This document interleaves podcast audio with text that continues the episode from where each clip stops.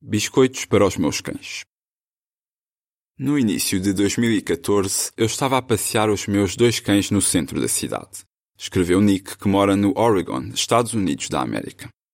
As testemunhas de Jeová costumavam estar naquele local ao lado de um carrinho de publicações.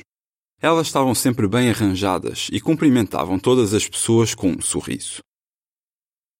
As testemunhas de Jeová eram bondosas não só com as pessoas, mas também com os meus cães.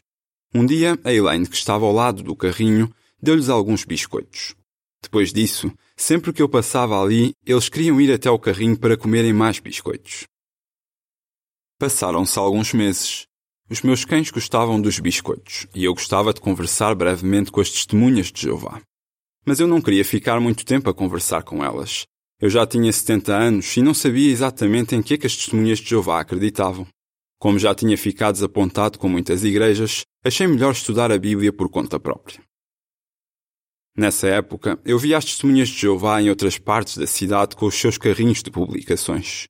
Elas também eram muito simpáticas e respondiam sempre às minhas perguntas com a Bíblia.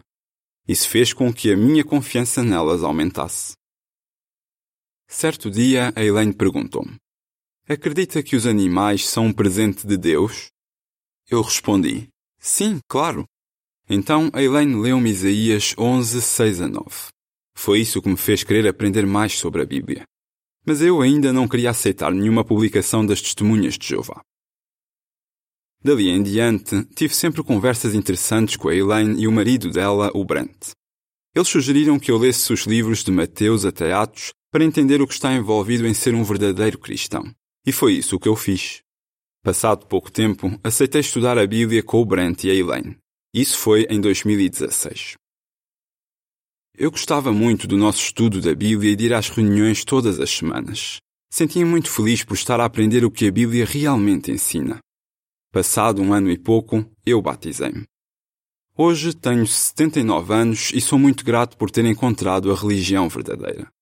Jeová abençoou-me com o privilégio de fazer parte da sua família de servos dedicados.